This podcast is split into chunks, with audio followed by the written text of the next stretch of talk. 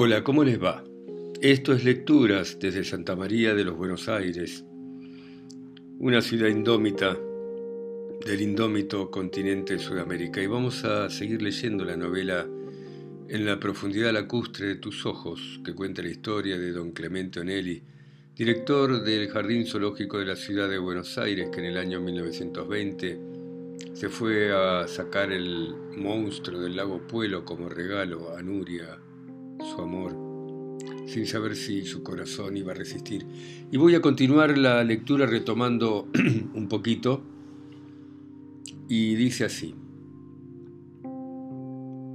Mientras regreso al campamento descubro que algo se mueve dentro de mi alforja. No puede ser. Como si tuviera pocas cosas de las que preocuparme, se asoman varios enanos con gorros de colores.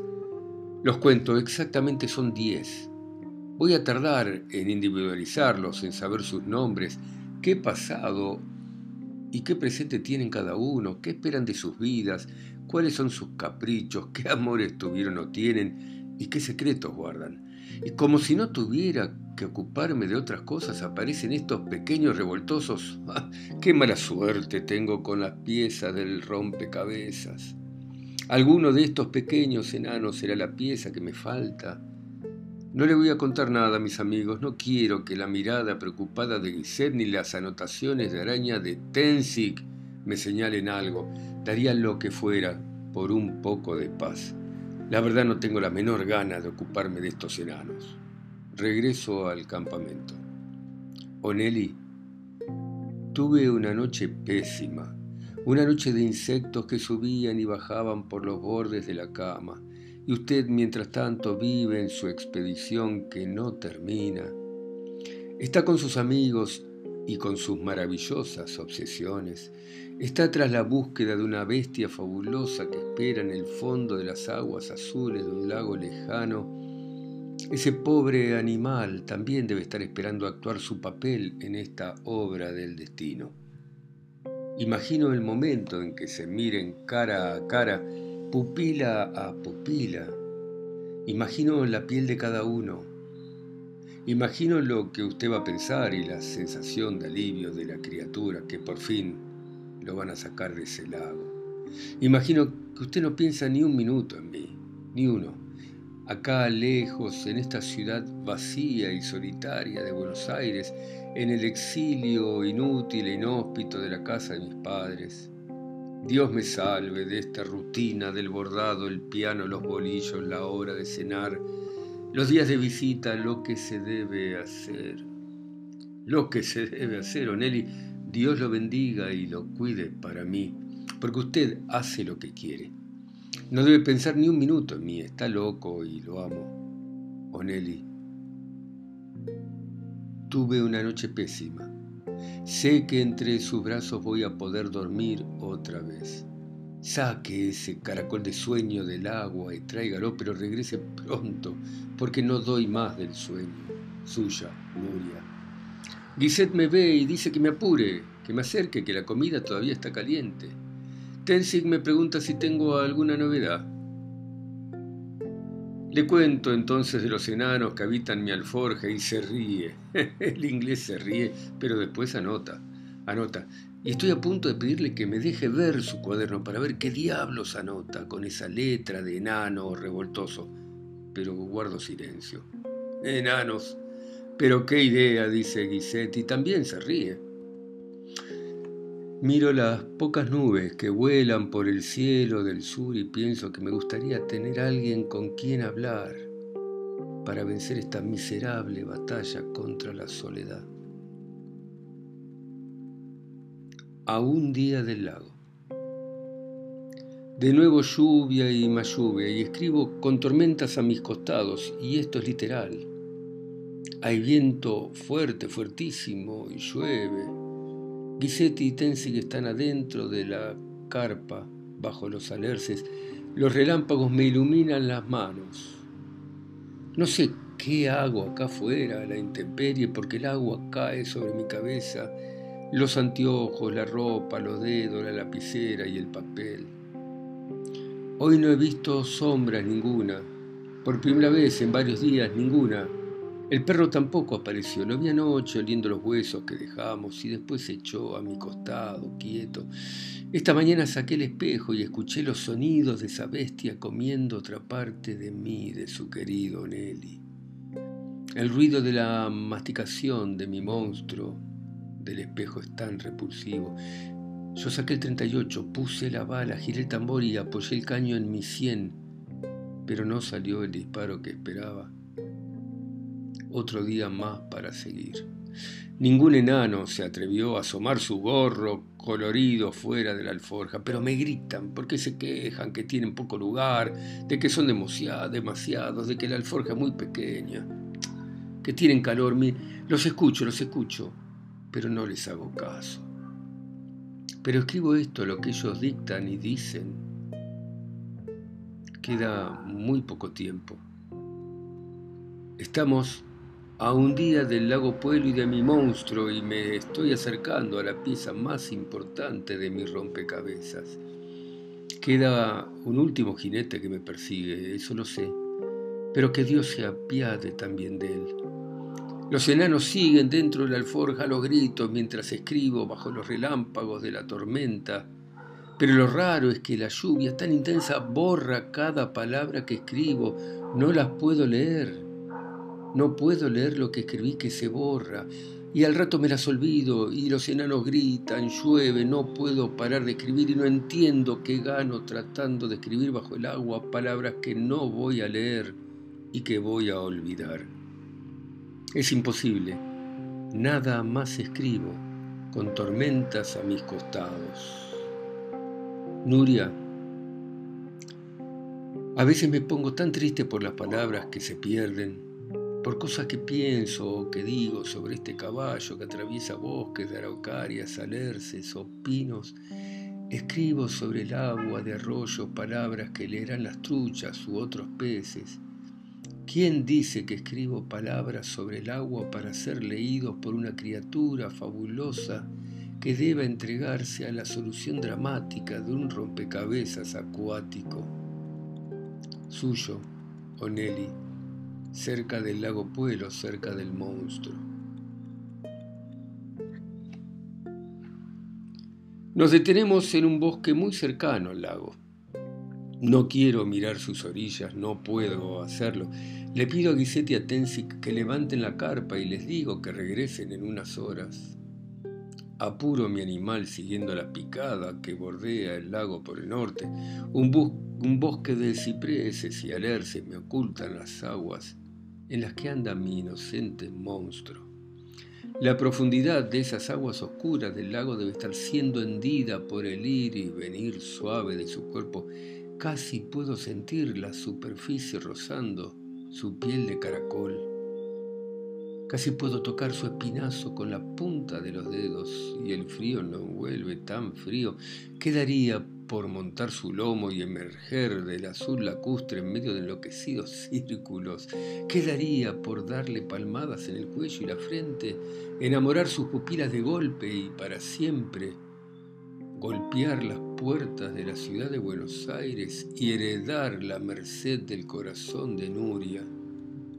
Nuria, hay criaturas capaces de volar las alturas de los cielos. Otras recorren leguas y leguas marinas con el ondular de sus cuerpos. Hay criaturas que trepan abismos verticales con solo la fuerza de sus garras. Otras recorren el mundo subterráneo sin ver la luz durante meses. Yo he visto bestias correr a velocidades que superan la imaginación. También he visto criaturas inmóviles el tiempo que sea necesario para atrapar su alimento. En este mundo hay todo tipo de criaturas, Nuria, pero hay solo tres que me importan. Hay un enorme caracol de piel frágil que nada tranquilo por aguas azules con una mirada que significará todo. Me espera.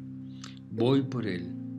Después está usted, criatura mía, y el color de sus iris, sus labios, su pelo hasta la cintura, sus lunares, los gestos mágicos que tiene para mí, los tonos de su voz, sus manos, sus pies, su sueño. Espéreme, si regreso es porque habré encontrado el camino de salida de mi laberinto. La tercera criatura es este pobre loco que soy, que lo único que desea es mirar sus ojos, detener allí la marcha de su corazón y dormir en paz. Sé que algo de esta criatura que soy debe morir para amarla hasta siempre. Y espero que ame lo que quede de mí si regreso del sur. Perdido pero suyo, oh Nelly. La noche del sur lacustre cae sobre mis espaldas. Viene huyendo de un cielo encapotado, rumoroso y demencial. Doy rienda suelta y me agacho sobre el caballo. La senda se angosta. Luces agónicas se filtran entre las ramas altas. El aire se enfría y tiene olor a lluvia. Relampaguea y un rayo pone trazos finos contra el cielo y se suceden truenos y truenos. ¿Qué no daría por montar en pelo la tempestad de mi monstruo? ¿Qué no daría por dar vueltas y vueltas hasta cansarlo? ¿Qué no daría por besar su cuello? Comienza a llover. Algo sucede en la alforja. Ahora no, no, no, no, no, ahora es lo que faltaba. Los enanos están bravos, mal de la cabeza. Asoma el de gorro rojo, el que quiero más. Me observa con ojos tristes y sin dejar de mirar la picada le ordeno que no salga, que se puede caer, que es peligroso, pero me ignora y mira hacia las patas del caballo. La lluvia resbala por mi cara, por mis brazos, por mis dedos, empapa con rapidez el gorro de mi pequeño amigo, le grito que regrese a la alforja a la alforja que después hablamos, pero el enano me dice adiós con la mano y salta para caer bajo los cascos. Miserable pequeño suicida, estábamos tan cerca, pero no tengo tiempo ni espacio para lamentar otra muerte. Pasamos como naves veloces a través de las tormentas, pasamos como nubes que dibujan sueños caprichosos de muchachos que sueñan con ser hombres. Pasamos como sombras que persiguen sombras de amor que escapan. Quiero morir acá y ahora, sacar mi 38 y volarme las meninges y los ventrículos y los tálamos cerebrales. Miserable pequeño suicida, no era momento ni lugar para matarse. Le grito a mi caballo que atraviese las cortinas de agua y siga hacia mi destino, encontrar al comisionado Stefandrini. En una curva dejamos el bosque y aparece el valle. Lo recorre un viento loco de demencia, de tormenta y agua. La picada desciende entre ramas y hojas que gotean. A poco de andar aparece colgada de una rama una marca que conozco. Una cuerda con la pequeña silueta metálica de un gato. Es la señal de mi amigo. Estoy cerca y no deja de llover. Acaricio el cuello de mi caballo y seguimos al paso. Y siento que algo se clava en mi costado y ahí está Estefandrini y su escopeta. Una sonrisa se mezcla con su barba, me palmea, toma las riendas y me conduce hacia el campamento.